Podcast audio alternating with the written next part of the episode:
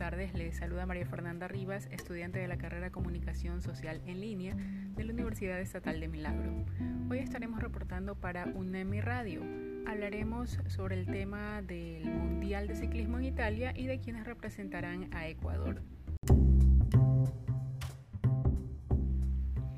El ciclista ecuatoriano Richard Carapaz ya se encuentra en la ciudad de Imola, Italia, para ser parte del Mundial de Ciclismo de Ruta que se celebra desde el día 24 de septiembre, pero que tendrá la tri recién el día domingo 27 de este mismo mes. Carapaz, quien llega como capitán de la selección nacional, partirá como líder de un tridente conformado por Jonathan Caicedo y Jefferson Cepeda. Carapaz llevará el dorsal 119 y partirá en la carrera de 258,2 kilómetros con un desnivel de 5.000 metros.